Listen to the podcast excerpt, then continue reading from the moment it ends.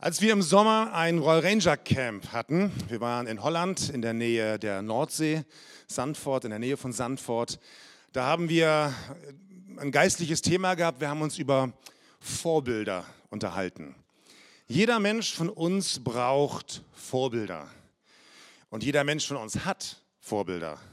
Manchmal auch unbewusst. Wir merken das manchmal gar nicht, aber wir ahmen Menschen nach. Wir brauchen Vorbilder. Und deswegen ist es ganz gut, sich mal anzuschauen, welche Vorbilder gibt es denn so in der Bibel. Und wir haben gesprochen über Josef, über Mose, über Daniel in der Löwengrube oder die, die drei Leute im Feuerofen. Oder waren es vier? Muss man mal gucken, nochmal nachlesen vielleicht. Wir haben gesprochen über Petrus und wir haben gesprochen über Judas. Judas Ischariot. Und jetzt fragt sich mancher von euch, ja, das ist ja doch kein Vorbild. Also wir haben ja sogar in unserer Kultur so diesen Begriff, wenn wir uns von jemandem verraten fühlen, dann sagen wir du Judas. Das ist ja ein Schimpfwort in unserer Gesellschaft auch schon. Und wir hatten Judas als Vorbild bei den Rangern, als Vorbild, wie man es nicht machen soll, wie es nicht zu tun ist. Und ja, er hat Jesus verraten. War das das Problem? Das war schlecht. Aber ich glaube noch nicht mal, dass das sein eigentliches Problem war. Ich glaube, das Problem von Judas lag viel tiefer. Und ich möchte euch einen Bibeltext vorlesen. Man nennt es auch äh, eine, die, die Salbung von Bethanien. Sechs Tage vor dem Passafest kam Jesus wieder nach Bethanien, wo Lazarus wohnte, den er vom Tod auferweckt hatte. Die Geschwister gaben Jesus zu Ehren ein Festmahl. Martha bediente und Lazarus lag mit den anderen zu Tisch. Also die lagen nicht unterm Tisch, die waren nicht besoffen. Das war die damalige Kultur. Man hatte keine Stühle, sondern man legte sich so seitlich äh, zum Essen, so ein bisschen gemütlicher. Maria aber nahm eine Flasche mit einem Pfund Salböl. Es war echte, sehr kostbare Narde. Und sie salbte Jesus damit die Füße. Dann tupfte sie diese mit ihrem Haar ab. Der Duft des Salböls erfüllte das ganze Haus. Ich weiß nicht, was ihr euch heute Morgen so auf die Haut gesprüht habt und wie sehr das Badezimmer duftet nach dem, was ihr so aufgetragen habt. Manche machen das ja sehr extrem, dass das ganze Haus dann danach riecht. Hier war das so, das war richtig extrem, richtig heftig. Da sagte einer von den Jüngern ärgerlich, es war Judas, der Jesus später verriet. Warum hat man dieses Salböl nicht verkauft?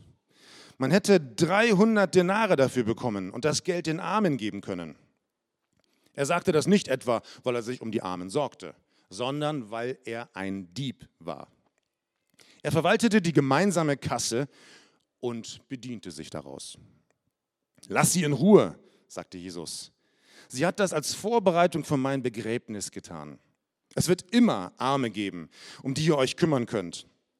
Aber mich habt ihr nicht mehr lange bei euch. Ich finde das sehr beeindruckend, diese Geschichte. Denn ich glaube, in dieser Geschichte geht es weniger darum, was die einzelnen Menschen tun, sondern warum sie das tun, was sie tun.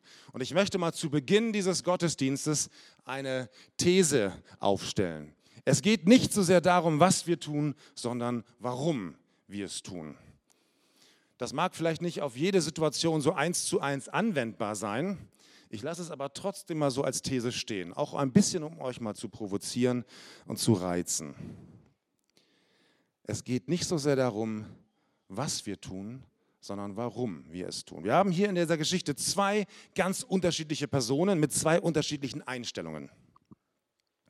Wir haben zum einen mal Maria, die äh, alles gibt, was sie hatte, die richtig verschwenderisch mit einem sehr kostbaren Öl umgeht. Das tut sie nicht maßvoll, sondern maßlos. Das ist ein bisschen ungewöhnlich in unseren christlichen Kreisen. Wir sagen immer, alles, was du tust, das sollst du mit Maßen tun. Das, was Maria hier gerade tat, das war maßlos. Das ging über alles hinaus, was man so kannte und gewohnt war.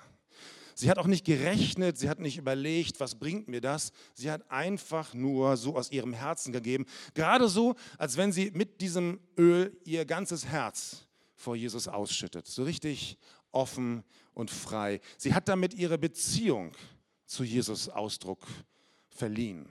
Das war das, was in ihrem Herzen war. Niemand hat ihr gesagt, dass sie das tun soll. Das war auch nicht üblich in der damaligen Kultur, dass man sowas tut. Sie hat es einfach getan, weil sie innerlich dieses Bedürfnis hatte. Das hat sie, sie wollte es tun. Und dann haben wir zum Zweiten den Judas. Judas war ganz anders. Er war im engsten Kreis der Jünger. Also bei den zwölf. Ja, Jesus hatte viele Jünger, aber er war bei diesen zwölf dabei. Er hat Jesus persönlich kennengelernt. Er hat seine Geschichten, die öffentlichen Geschichten und Berichte gehört. Er konnte danach immer noch mal nachfragen, Jesus, wie hast du das gemeint? Und es gab noch mal so ein paar Sonderlektionen für die Jünger. Er hat mit ihm gegessen, getrunken, ist gewandert. Er war ganz nah an der Seite Jesu. Er hatte alle Chancen, die auch alle anderen Jünger hatten. Er war richtig nah dran. Und doch hat er sich irgendwann innerlich von Jesus distanziert. Er ist irgendwie langsam abgedriftet. Er hat sich verändert. Er ist in dieser Geschichte, die wir gerade gehört haben, derjenige, der rechnet. Und er hat auch scheinbar vernünftige Argumente. Denn es ist ja nichts falsch daran, wenn man nicht das Geld irgendwie zum Fenster rausschmeißt, sondern mal überlegt, wie können wir das sinnvoll einsetzen. Wir sind ja von Gott eingesetzt als vernünftige, gute Verwalter.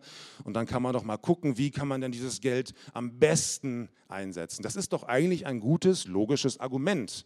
Da kann man ja eigentlich nichts gegen sagen. Es ist doch gut, wenn man nicht verschwenderisch ist.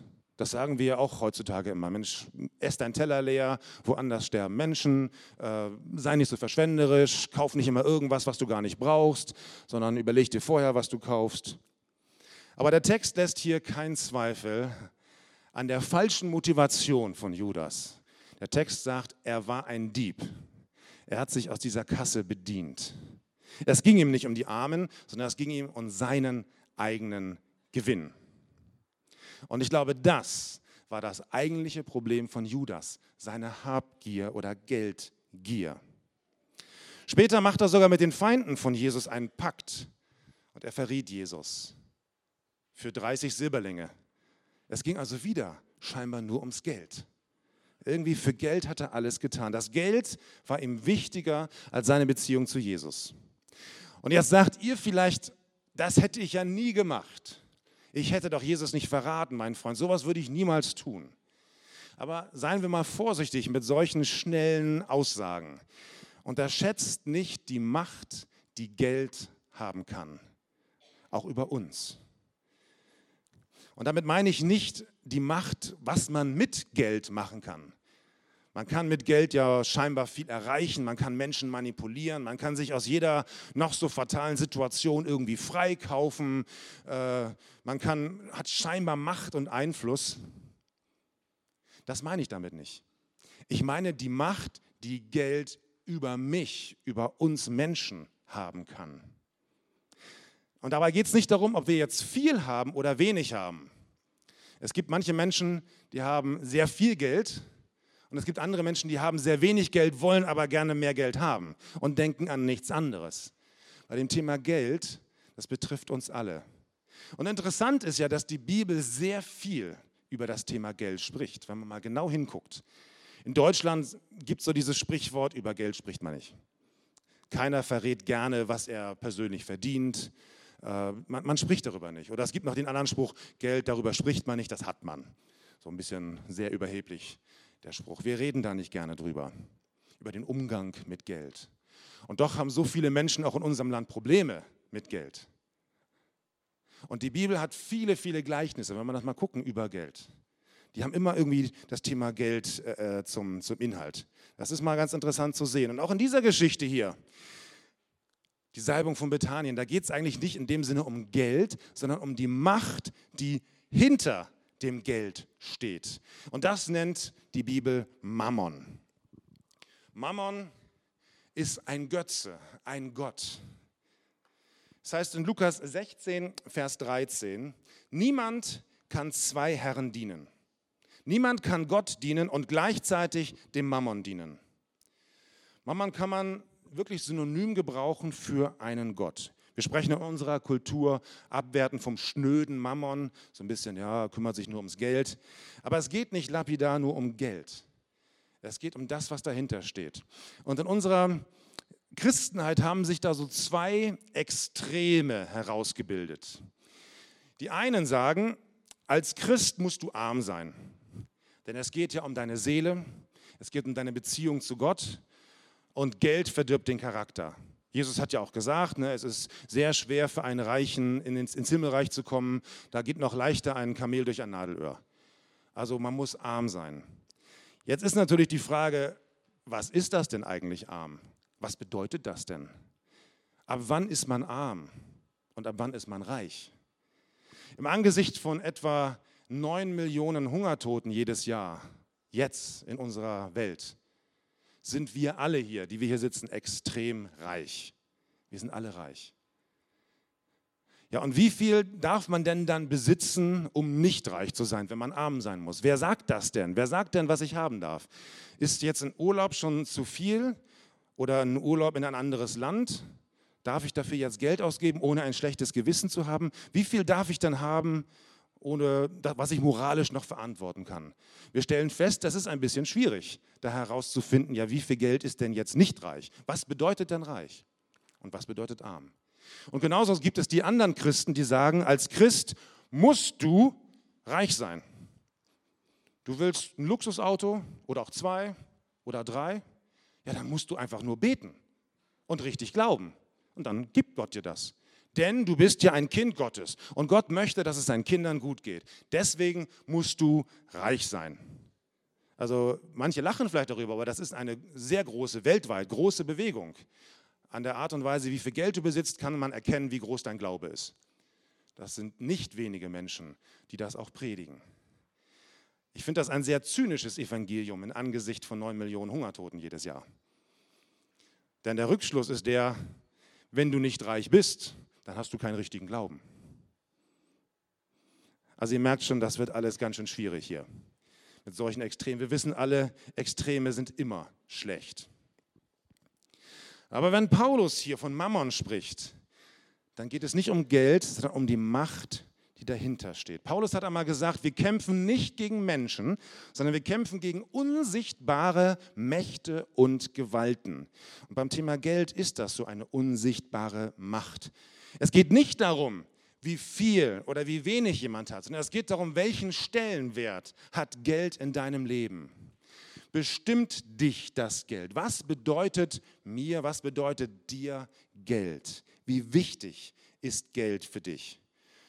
Und es gibt viele Menschen, die denken an nichts anderes als daran, wie kann ich Geld verdienen und wie kann ich mehr Geld verdienen ich muss sagen, ich bin davon auch nicht frei. Als ich noch selbstständig war, ich war zwölf Jahre, äh, hatte ein eigenes Ton-, Ton und Videostudio und da hat sich ganz viel immer um Geld gedreht, weil die Einnahmen mussten ja kommen und wenn sie nicht kamen, dann hat man sich Sorgen gemacht und wenn sie kamen, hat man geguckt, dass man das richtig verwaltet. Irgendwie waren das immer Sorgen. Das fand ich immer schwierig. Es war mal anstrengend. Aber es geht nicht darum, wie viel oder wie wenig man hat, sondern wie gehe ich damit um. Und viele Menschen entscheiden sich oder rutschen da auch so ganz unbemerkt rein, sie geben alles für das Geld. Es ist wie ein Gott, dem sie alles opfern. Sie opfern ihre Freizeit, sie opfern ihre Gesundheit, sie opfern ihre Familie. Sie haben keine Zeit mehr für Familien. Wie viele Familien sind zerstört, weil die Eltern nichts anderes im Kopf haben, als Karriere zu machen, als Geld zu verdienen. Es gibt keine Zeit mehr für den Ehepartner, es gibt keine Zeit mehr für die Kinder. Das wird professionalisiert, man stellt jemanden an, der das dann tut. Und Familien zerbrechen, weil Geld den ersten Stellenwert oder Geld verdienen den ersten Stellenwert hat. Und nochmal, das ist nicht davon abhängig, ob du viel Geld hast. Aber die Menschen versuchen es zu bekommen und denken an nichts anderes. Und nicht wenige Menschen bringen sich um, wenn sie Geld verlieren wenn irgendein Börsencrash auftritt und jemand hat sein ganzes Geld an der Börse angelegt, manchmal vielleicht auch durch nicht ganz saubere Geschäfte, dann sehen Menschen oft keinen Ausweg, wenn sie Geld verlieren, als sich ihr Leben zu nehmen. Siehe Judas, der hat das später auch gemacht. Ich habe mal mit jemandem gesprochen, der beruflich viele Berichte für den Nachrichtensender NTV herstellt, besonders für den Finanzbereich. Und er hat gesagt, wenn du Börsenmakler anschaust, gibt es da so zwei Hauptgefühle, die du in ihren Augen siehst. Das eine ist Gier und das andere ist Angst. Das sind die beiden Hauptgefühle, das hat, war seine Aussage, die Börsianer oft antreibt. Wir merken, es geht hier um mehr als bloß Geld. Das geht um eine Wahnsinnsmacht, die die Bibel mit Mammon beschreibt. Und das Problem ist nämlich, dass Menschen den Versprechungen glauben, die Geld macht. Sie glauben, wenn ich genug Geld habe, das Geld ist meine Identität. Man sagt ja auch, wenn man viel Geld hat, wenn man eine erfolgreiche Firma hat, der hat es zu was gebracht. Der ist wer, der hat es geschafft. Das ist in unserer Kultur stark verbreitet. Wir, haben, wir verbünden oft unsere Identität damit, wie gut wir verdienen, wie viel Geld wir haben, wie groß unser Haus ist. Glück. Ja, wenn ich nur mehr Geld hätte, dann wäre ich glücklich. Im Augenblick geht es mir schlecht. Ich habe so viele Probleme und ich kann nicht in Urlaub fahren, aber wenn ich endlich mal Geld hätte, dann könnte ich dies und jenes. Dann wäre ich glücklich. Wenn ich Geld hätte, hätte ich viel mehr Einfluss, dann könnte ich was bewirken in unserer Gesellschaft und äh, ich brauche mehr Geld. Oder Freiheit. Ich brauche Geld, um frei zu sein, um unabhängig zu sein, um nicht ständig gegängelt zu werden. Dann kann ich selbst entscheiden, wie ich arbeite oder ob ich arbeite, wenn ich nur genug Geld habe. Ich brauche das, um frei zu sein. Oder aber auch Sicherheit. Wie viele Menschen suchen ihre Sicherheit im Geld? Wir haben viele Versicherungen, gerade die Deutschen neigen dazu, alles zu versichern, alles abzusichern, um sicher zu sein. Und das macht man mit Geld. Oder auch Problemlösungen. Wenn ich Geld habe, kann ich alle meine Probleme lösen, die ich habe. Ich habe von einer Geschichte gehört von einem Mann, der mit seinen Freunden die Motorjacht seines Vaters ausgeliehen hat. Und sein Vater hat ihn noch am Handy angerufen und wollte ihm sagen, er muss Öl nachfüllen. Da ist zu wenig Öl im Motor. Aber der hatte keine Lust, mit seinem Vater zu reden. Der wollte seine Ruhe haben, hat das zwar gesehen, hat das Handy ausgemacht und ausgestellt und ist losgefahren. Und es kam, wie es kommen musste. Der Motor der Yacht ging kaputt. Es war zu wenig Öl, er hat es nicht bemerkt. Und er ging zu seinem Vater und hat gesagt, Papa, das tut mir leid, meine Schuld, ich bin dafür verantwortlich. Ich werde dieses Problem lösen. Und sein Vater sagt, welches Problem? Wenn Geld dein Problem lösen kann, ist es kein Problem. Das fand ich einen steilen, eine steile These. Wenn Geld dein Problem lösen kann, ist es kein Problem. Darüber musste ich mal länger nachdenken. Wir fallen tatsächlich auf diese Lüge des Geldes, auch wir als Christen, oft herein und denken, wenn ich nur mehr Geld hätte, dann könnte ich viele Probleme lösen. Wir haben heute in einem Lied gesungen, durch dich weiß ich, durch dich Jesus weiß ich, wer ich bin. Identität. Nicht Geld gibt uns Identität, sondern Jesus ist unsere Identität. Er, hat gesagt, ihr seid Gottes Kinder. Ihr seid meine Hausgenossen, nicht mehr Fremde. Das ist unsere Identität. Paulus fordert uns auf, seid froh in dem Herrn alle Zeit. In dem Herrn. Freut euch. Das ist unser Glück, nicht Geld. In Gott finden wir unser Glück, sagt die Bibel. Wir haben auch heute wieder gesungen, äh, wen der Sohn frei macht, der ist wirklich frei. Freiheit finden wir nicht durch Geld, sondern finden wir bei Jesus. Geld schafft auch keine Sicherheit, sondern Gott gibt uns Sicherheit. Es gibt diesen Vers, den haben wir heute auch schon gehört. Ich glaube, du hast meine Predigt gelesen. Ne? Psalm 121, ich hebe meine Augen auf zu den Bergen. Woher kommt meine Hilfe? meine Hilfe kommt von meinem Besitz. Nein, meine Hilfe kommt von dem Herrn, der Himmel und Erde gemacht hat. Daher kommt meine Hilfe. Und Jesus sagt, wenn ihr Probleme habt, dann verdient mehr Geld. Nein, hat er nicht gesagt. Er hat gesagt, wenn ihr Probleme habt, dann kommt zu mir, die ihr mühselig und beladen seid. Ich will euch Ruhe geben. Ich bin der, der eure Probleme löst. Ich bin der, der euch Sicherheit gibt. Ich bin der, der euch eine Identität gibt. Und Einfluss, wenn ich mal darüber nachdenke, wie viel Einfluss die zwölf Apostel hatten bis heute, die ganze Christenheit ist entstanden durch das, was die zwölf Apostel weitergegeben hatten. Was für ein Einfluss ist das denn? Und das völlig ohne Geld oder mit sehr, sehr wenig Geld. Die waren jetzt nicht reich. Es ging nicht um Geld. Das ging um was ganz anderes. Es geht immer um Gott. Und das ist interessant, dass Geld in unserer Gesellschaft einen religiösen Stellenwert eingenommen hat. Es ist wirklich ein Gott, gerade in unserer Gesellschaft. Wir nennen das jetzt nicht unbedingt Mammon, aber in unserer Gesellschaft ist Geld ein Götze. Und wir bauen darauf. Ganz, und viele Christen und auch ich selber, ich merke das ja auch selber, dass ich da manchmal so drinstecke in diesem Denken. Ah, jetzt bräuchte ich noch mal ein paar, Mark, ein paar Euro mehr, dann wird das wieder so klappen, dann wird das funktionieren, dann könnten wir dies und jenes machen. Und manchmal ist es auch so in der Gemeinde, dass wir gewisse Dinge, die Gott uns gesagt hat, die wir tun sollen, nicht tun, weil wir denken, wir haben ja das Geld dafür nicht. Ja, eine neue Gemeinde in Viersen gründen, wie soll das denn gehen? Das heißt ja, da müssen wir irgendwann noch, noch einen Pastor anstellen. Ja, von welchem Geld denn? Das spielt erstmal keine Rolle. Wenn Gott uns etwas sagt, dann tun wir das. Weil wir nicht vom Geld abhängig sind, sondern von Gott. Und auf ihn wollen wir hören. Und wir wollen einfach nicht das von unserer Gesellschaft übernehmen, das Geld alles schafft. Die Banken bauen moderne Tempel. Wir denken manchmal, das gibt es ja heute nicht mehr. In unserer Gesellschaft gibt es keinen Tempel. Doch, natürlich. All die Bankhäuser sind Tempel, sind Wolkenkratzer, die weithin sichtbar sind. Und das wird so ein bisschen auch Macht demonstriert. Wir haben was, wir sind was mit großen Logos. Es sind die Großkonzerne, die eigentlich unsere Welt regieren da wo das Geld ist. Wir denken in unserer Gesellschaft nur ökonomisch. Wir gucken, was rechnet sich, was bringt Rendite. Ja, was, was macht man? Und wenn etwas keinen Gewinn abwirft, dann wird es eingestampft. Unsere ganze, ganze Marktwirtschaft ist so organisiert. Und wir sagen auch, das funktioniert so, aber unser ganzes Denken verändert sich. Wir sind da manchmal wirklich drin gefangen und wir müssen aufpassen, dass wir nicht diesen Lügen glauben, die uns da immer wieder täglich suggeriert werden. Aber es macht eigentlich keinen Sinn, sich über Großkonzerne aufzuregen. Ich halte jetzt hier keine Predigt gegen irgendwelche großen Verdiener, denn Jesus fängt immer bei uns persönlich an. Immer geht es um mich selber. Das ist manchmal auch das Anstrengende bei Jesus. Das wäre so leicht, die Schuld auf andere zu schieben und zu sagen, ja, die Großkonzerne, die Menschen, die mit dem Geld um sich schmeißen. Nee, nee, bei mir fängt Jesus an. Wie ist es denn bei mir? Glaubst du, den falschen Versprechungen. Check mal so deinen Alltag durch, so worüber du nachdenkst, was dir Sorgen bereitet, vielleicht auch in der letzten Woche, womit du zu kämpfen hast. Liegt das daran, dass du dein Versprechen oder deine Hoffnung auf, auf falsche Dinge aufbaust und du deswegen Sorgen hast?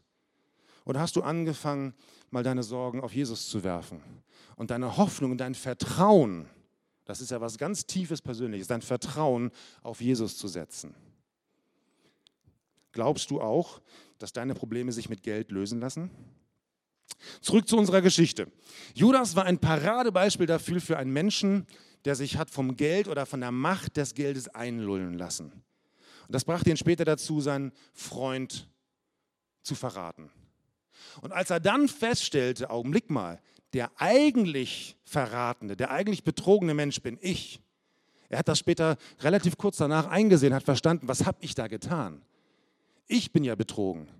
Dann sah er keinen anderen Ausweg mehr, als sich umzubringen. Er war so verblendet von seiner Geldgier, dass es für ihn keinen anderen Weg mehr gab. Wer möchtest du sein? Judas oder Maria? Okay, ich gebe zu, das ist eine rhetorische Frage, die möchte keine, kann jeder von euch so beantworten. Natürlich möchte jeder so sein wie Maria. Aber wie bekomme ich so eine Einstellung, so eine Sichtweise, wie es die Maria bekam? Und ich glaube, genau darum geht es. Es geht um eine veränderte Sichtweise. In 1. Mose 14 finden wir eine interessante Begebenheit. Da heißt es, als Abraham von seiner siegreichen Schlacht gegen Kedor Laomer und dessen Verbündete zurückkehrte, zog ihm der König von Sodom ins Schavetal entgegen, das jetzt Königstal genannt wird. Ebenso kam Melchisedek, der König von Salem, dorthin und brachte Brot und Wein mit. Er war Priester des höchsten Gottes. Melchisedek sagte zu Abraham, der höchste Gott, der Himmel und Erde geschaffen hat, schenke dir seinen Segen, Abraham. Gepriesen sei der höchste Gott, denn er ließ dich über deine Feinde triumphieren. Da gab, Ab, gab Abraham Melchisedek den zehnten Teil von allen Gütern, die er den Königen abgenommen hatte. Es gab damals noch keine Gebote, keine zehn Gebote, kein Gesetz des Mose. Das war davor. Es gab also niemanden, der Abraham gesagt hat, du musst jetzt den Zehnten abgeben. Abraham tat das freiwillig. Aus eigenen Stücken. Das war sein Gedanke, seine Idee. Aus einem dankbaren, fröhlichen Herzen. Und er praktizierte das, was Jesus Jahrhunderte später in der Bergpredigt gelehrt hat. Geben ist seliger als nehmen. Das hat er gemacht. Indem ich abgebe, wird deutlich, dass ich nicht mehr von meinem Besitz abhängig bin. Dass, dass mein Besitz, ob es jetzt Geld ist oder irgendwas anderes, dass, ich, dass das nicht über mich herrscht. Und ich glaube, das ist eine gute Übung, die uns gut tut und die wir regelmäßig wiederholen müssten oder müssen, um nicht abhängig zu werden vom Geld. Paulus schreibt in 1 Timotheus 6, Vers 10, denn die Geldgier ist eine Wurzel alles Bösen. Etliche, die sich ihr hingegeben haben, sind vom Glauben abgeirrt und haben sich selbst viel Schmerzen verursacht. Sie haben sich selbst geschadet dadurch. Und genauso ging es ja auch Judas, als er dann sein, sein er, er beging ja nicht Selbstmord, weil er Geld verloren hatte. Er hatte ja Geld bekommen. Jetzt hatte er ja alles, was er eigentlich haben wollte. Er war reicher geworden und erkannte die Lüge, die dahinter steckt und brachte sich um. Er wählte den völlig falschen Umgang mit seinem Versagen. Aber das Ding, und das möchte ich heute Morgen auch sehr deutlich sagen, wir können alle unsere Sünde, jede Sünde, jedes Vergehen, auch die schlimmste Tat zu Jesus bringen. Denn auch Petrus hatte Jesus verraten, zum selben Zeitraum. Aber er ist damit anders umgegangen. Er hat Vergebung von Jesus bekommen. Und auch das kannst du heute. Wenn du in deinem Leben irgendwie Schuld auf dich geladen hast, sei es mit dem Thema Geld oder sei es auch irgendwie anders, dass du merkst, ich habe keine Beziehung mit Jesus. Ich kenne Jesus nicht so, wie, wie du das da vorne so erzählst. Es gibt immer einen Weg. Das ist etwas, was ich versucht habe, auch meinen Kindern immer zu sagen. Egal, was ihr macht, es gibt immer einen Weg daraus. Ihr könnt immer zu uns kommen und Gott ist immer derjenige, der uns zuhört und der uns immer einen Weg zeigt, wie es weitergehen kann. Wenn wir keinen Weg sehen, und das möchte ich heute Morgen auch ganz deutlich sagen, wenn du keinen Weg gerade siehst in deinem Leben, wenn du denkst, das ist zu schlimm, was ich getan habe, oder es, da ist kein Weg mehr, da ist eine Mauer, Gott hat immer einen Weg. Geh so mit deinem Versagen, mit deiner Sünde um, wie es Petrus getan hat, und nicht wie Judas. Verursache dir selber keine Schmerzen. Alles, was wir haben, kommt von Gott. Warum? Weil er uns gerne gibt, weil er sich freut darüber. Wir dürfen es verwalten, wir dürfen es genießen. Aber wir sollen nicht vom Geld abhängig werden. Wir sollen nicht von den Gaben abhängig werden, sondern von dem Geber, von Jesus, der es gibt. Das dürfen wir nicht verwechseln. Und das dürfen wir regelmäßig üben. In den Freikirchen hat sich das so eingebürgert, dass man so 10 Prozent seines Gehaltes in die Gemeinde gibt. Und das kommt so ein bisschen auch von der, von der biblischen Sichtweise. Da gab's, wird oft von dem Zehnten gesprochen. Allerdings meinte der Zehnte unter dem Gesetz, dass Mose nochmal was anderes als 10 Prozent. Es gab drei, drei Zehnte. Es gab den Zehnten äh, zur jährlichen Versorgung der Priester und Leviten, die im Tempel gedient hatten, die hatten kein Geld. Es gab den jährlichen Festzehnten zum Festmahl anlässlich der Pilgerreise nach Jerusalem. Und es gab einen Zehnten, den sie abgegeben haben für Waisen und Witwen. Der wurde alle drei Jahre abgegeben. Also unterm Strich hat mal jemand ausgerechnet, haben die äh, Israeliten etwa so 23 Prozent gegeben. Also wenn die Bibel vom Zehnten sprach im Alten Testament, dann war das bei den Juden eigentlich tatsächlich 23 Prozent. Aber es geht nicht darum, irgendwelche Gesetze einzuhalten. Es geht nicht darum, äh, dass wir jetzt irgendwie Gott beeindrucken durch das, dass wir jetzt alles richtig machen. Ich spreche hier von einer veränderten Sichtweise. Und manche fangen jetzt dann auch an zu überlegen und zu diskutieren, muss ich jetzt meinen Zehnten vom Nettoeinkommen oder vom Bruttoeinkommen geben? Aber das ist überhaupt nicht die Frage, darum geht es gar nicht. Es geht darum, möchte ich gerne geben.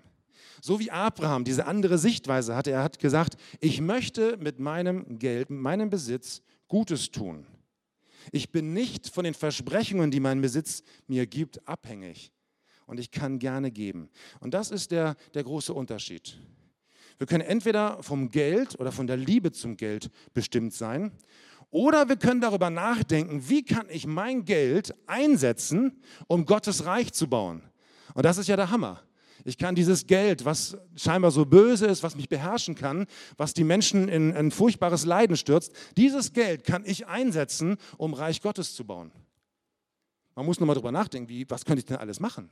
Ich habe eine Geschichte gehört von einem Ehepaar, die haben äh, regelmäßig, äh, ja, die waren ein bisschen schüchtern, die wollten von Jesus erzählen und die haben dann so Traktate, so kleine Schriftchen verteilt über Jesus, über das, was er tut. Und dann waren sie beim Restaurant und haben immer dann zum Schluss noch so ein Traktat auf den Tisch gelegt für den Kellner oder die Kellnerin. Aber irgendwie hat das scheinbar überhaupt keine Wirkung gehabt. Scheinbar hat das keiner gelesen. Und dann haben die sich gedacht, was können wir machen, damit die Leute diese Traktate lesen? Und da hat sich einer überlegt, ich lege einfach mal in dieses Traktat 50 Dollar Trinkgeld rein. Das ist ja schon eine Menge, 50 Dollar. Also die, hat jetzt, die haben zu zweit gegessen.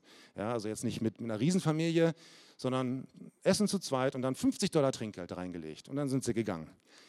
Als sie einen Monat später, das ist eine wahre Geschichte, als sie einen Monat später in dasselbe Restaurant kamen, da kam ihnen die Kellnerin, die sie damals bedient hatte, schnell entgegen und sagte, boah, ich habe darauf gewartet, euch endlich wiederzutreffen. Ich habe euer Traktat gelesen und ich habe mein Leben Jesus gegeben. Und ich habe dieses Traktat meinem Mann vorgelesen. Äh, der fragte, äh, wie, wieso vorgelesen? Kann er nicht lesen? Ja, der sitzt im Gefängnis. Und der hat sein Leben auch Jesus gegeben. Und einige Jahre später, als dieser Mann aus dem Gefängnis entlassen wurde, hat dieses Ehepaar diesen Mann im Gefängnis persönlich getroffen. Das waren die wohl am besten investierten 50 Dollar ihres Lebens. Da zwei Menschen haben den Weg zu Jesus gefunden. Nur weil sich jemand mal überlegt hat, was könnte ich jetzt machen, damit Menschen Gott kennenlernen. Das ist doch eine kreative, das ist eine ganz andere Sichtweise, die man zum Thema Geld hat. Es geht nicht darum, was muss ich spenden, sondern was kann ich tun, um Gottes Reich zu bauen. Jesus sagt mal, trachtet zuerst nach dem Reich Gottes und nach seiner Gerechtigkeit. Und alles andere, das, das wird kommen, das wird Gott euch geben, was ihr braucht. Gott weiß ja, was ihr braucht. Das ist diese veränderte Sichtweise. Nicht, was muss ich geben, wie viel muss ich geben und äh, wann, darf ich, wann brauche ich kein schlechtes Gewissen mehr haben, sondern dieses Denken, boah, wie kann ich Gutes tun? Was, was, wie kann ich Gott dienen mit dem, was er mir gegeben hat? Ein Beispiel. Wenn du krank bist und, dein Nach und du kannst nicht kochen, und dein Nachbar kommt zu dir und bringt dir einen herrlichen Auflauf. Und du sagst, oh, danke schön, das kann ich genießen. Ich esse den. Ich, du kannst den Auflauf auch mit deiner Familie teilen. Wahrscheinlich schaffst du das gar nicht alles. Aber die Auflaufform, die behältst du nicht. Die machst du sauber und bringst sie deinem Nachbarn zurück, denn die gehört ihm. Er hat dir das Ganze gegeben, aber die Auflaufform, die gibst du wieder zurück. Und so ist es auch mit dem, was Gott uns gibt. Wir dürfen das genießen, wir dürfen damit arbeiten, wir dürfen es verwalten, aber davon gehört etwas Gott. Und das geben wir ihm zurück. Das gehört uns gar nicht. Das geben wir ihm. Und das sind Zinsen. Also das ist, das ist eine Art von Bank im Himmel, wo du das Geld einzahlst. Die Zinsen wirst du im Himmel genießen. Wahrscheinlich oder nicht unbedingt hier auf der Erde. Darum geht es aber auch nicht. Es geht darum, was kann ich mit meinem Geld Gutes tun? Was kannst du tun? Jetzt denkst du vielleicht, ich verdiene nicht so viel Geld. Ich kann mir das nicht leisten, 50 Euro Trinkgeld zu geben. Ich kann mir das noch nicht mal leisten, überhaupt essen zu gehen. Das ist zu teuer für mich. Ich habe ja nichts. Seid vorsichtig mit dem Satz, ich habe ja nichts. Denn das ist eigentlich auch eine Beleidigung an Jesus. Gott und Jesus hat ganz oft gefragt, was hast du denn? Was hast du in deiner Hand? Was habt ihr? Als Tausende von Menschen hungrig waren, hat Jesus gesagt, gebt ihr ihnen zu essen. Ja, wir haben ja nichts. Und dann fragt Jesus, ja, was habt ihr denn? Ja, da ist ein Junge. Den Namen kennt heute kein Mensch. Völlig unbekannt. Nicht berühmt geworden. Ein kleiner Junge oder großer Junge, weiß ich nicht. Was hatte der? Ja, der hat ja nichts. Der hatte nur fünf Brote und zwei Fische. Was ist das denn? Aber er hat es Jesus gegeben. Das war seine Brotzeit, seine persönliches, sein Essen. Der hat gesagt, hm, muss ich das jetzt abgeben? Dann kriege ich gar nichts mehr. Fünf Brote, zwei Fische, 5000 hm, Männer, das war wohl nichts. Er gibt es Jesus. Und Jesus macht was draus. Und alle Menschen werden satt. Es bleibt mehr übrig, als der Junge am Anfang gegeben hat. Der Junge hat nicht gegeben, damit mehr übrig bleibt. Er hat einfach nur Jesus gegeben, weil er gesagt hat, ja, Jesus, wenn du meine Sachen brauchen kannst, dann gebe ich es dir gerne. Und Jesus macht was daraus. Und Jesus macht auch etwas daraus aus dem, was du hast. Auch wenn das scheinbar nicht viel ist. Das liegt daran, dass dieses Geld an sich nicht das ist, was viel bewirkt, sondern Gott ist es, der durch das Geld arbeitet. Aber wir denken immer, wir brauchen viel Geld, wir brauchen Geld und das schafft was. Nein, es ist Gott, der handelt. Das ist nämlich die Macht, die, die dahinter steht, wenn, wenn wir seine Kinder sind. Wir glauben an ihn. Und dann können wir das bisschen, in Anführungszeichen, was wir haben, einsetzen und es wird was Großartiges daraus werden. Und das ist genial. Wir lesen zurzeit als Älteste ein Buch von Robert Morris, Ein Leben voller Segen. Das geht auch im BFP zurzeit rum. Wenn ihr euch mit diesem Thema mal näher beschäftigen wollt, dann kauft euch das. Das ist nicht teuer, kostet 10 Euro oder sowas ähnliches. Und geht da mal rein. Es geht nicht mehr darum, gebe ich jetzt brutto 10% oder netto 10% oder wie viel überhaupt. Wer gerne gibt, ist frei vom Mammern. Und wer gerne gibt, aus einem dankbaren Herzen. Habt ihr mal gemerkt, Menschen, die dankbar sind, die abgeben können, das sind oft auch Menschen, die sind gesünder. Es gibt so viele Krankheiten, die entstehen, weil Menschen geizig sind. Ich meine, ich bin jetzt nicht ganz sicher, ich meine, es war Rockefeller, der, dem es nicht gut ging und sein Arzt oder sein Psychologe hat ihm gesagt, du musst mehr Geld spenden, du musst dein Geld abgeben. Du darfst es nicht behalten. Und da fing irgendwie an, dann irgendeine Spende zu geben. Ich bin mir nicht sicher, ob es er war. Ähm, aber nicht selten ist das ein Rat von auch Psychologen. Gib mal ab. Du musst mal lernen, abzugeben. Oder auch mal äh, äh, zu lernen, jeder, jemandem anders etwas zu gönnen. Ja, das, jetzt kommt dein, dein Kollege, dein Nachbar mit einem Mercedes angefahren oder BMW oder was und du sagst nur, äh, so ein Angeber. Brauche ich nicht. In Wirklichkeit bist du neidisch. Hör doch mal auf damit. Gönn doch deinem Nachbarn, sei doch mal fröhlich, weil du nicht abhängig bist von deinem Besitz, weil du nicht abhängig davon bist, viel zu haben. Gib gerne. Abraham hatte das erkannt und er hat gerne gegeben. Und ich möchte Abraham mir zum Vorbild nehmen. Ich möchte das Lobpreisteam bitten, nach vorne zu kommen. Vielleicht gibt es heute Morgen auch einige von euch, die eine Menge Sorgen haben, die eine Menge Probleme haben und die vielleicht auch dem Geld viel mehr zugemutet haben oder zugetraut haben, als es dem Geld eigentlich gebührt, wo das Geld mehr und mehr so eine, so eine Leitungsposition erreicht hat, wo du von dem Gedanken nach Geld, nach mehr Geld, ja, so ein bisschen ein Gejagter geworden bist, wo deine Gedanken gefangen genommen werden. Du denkst nicht mehr über das Reich Gottes nach, sondern denkst darüber nach, wie komme ich über die Runden, wie kann ich mehr Geld verdienen, wie ich brauche noch einen Job und dies und jenes. Ich möchte dich heute Morgen bitten, diese Macht, die das Geld über dich gewonnen hat, zu brechen. Mit Jesu Hilfe. Jesus steht da und sagt, ich möchte dir helfen, komm zu mir. Und wir brechen diese Macht, die Geld über dein Leben hat. Aber Jesus ist ja so ein Gentleman. Der steht ja an der Tür und klopft an. Der schlägt die Tür nicht ein der kommt jetzt nicht einfach gewaltsam und macht das, sondern du musst ihn einladen. Du musst zu ihm kommen und sagen, Jesus, ich brauche deine Hilfe, ich brauche deine Vergebung. Lass uns gemeinsam aufstehen, ich möchte beten. Und wenn jemand Gebet wünscht, auch zu diesem Thema, kommt nach vorne, auch bei dem nächsten Lied vielleicht und oder kommt nach dem Gottesdienst. Manchmal hilft es, wenn man jemand anders auch zu zweit betet, auch seine Sünden bekennt. Aber darum geht es auch nicht, sondern es geht einfach darum, dass du einen Schritt auf Jesus zumachst und sagst, Jesus, ich möchte eine veränderte Sichtweise haben. Ich möchte einen anderen Blick haben. Und Heiliger Geist, ich möchte dich bitten, dass du uns jetzt so innerlich überführst, dass du jetzt durch die Reihen gehst und zu uns redest und sagst und uns zeigst, wo wir vielleicht dem Geld viel zu viel Macht gegeben haben und das haben wir getan. Wir haben diese Macht diesem Geld eingeräumt. Wir haben es zugelassen, dass das Geld uns bestimmt, unsere Gedanken bestimmt, unser Sicherheitsdenken bestimmt, unser, unser Glück bestimmt. Und Jesus, das wollen wir nicht mehr. Wir wollen sagen, du bist der Herr in unserem Leben, du bist Gott und du bist unsere Hilfe, du bist unsere Sicherheit, du bist unser Glück. Wir wollen uns in dir freuen. Und wenn wir Probleme haben, dann kommen wir damit zu dir.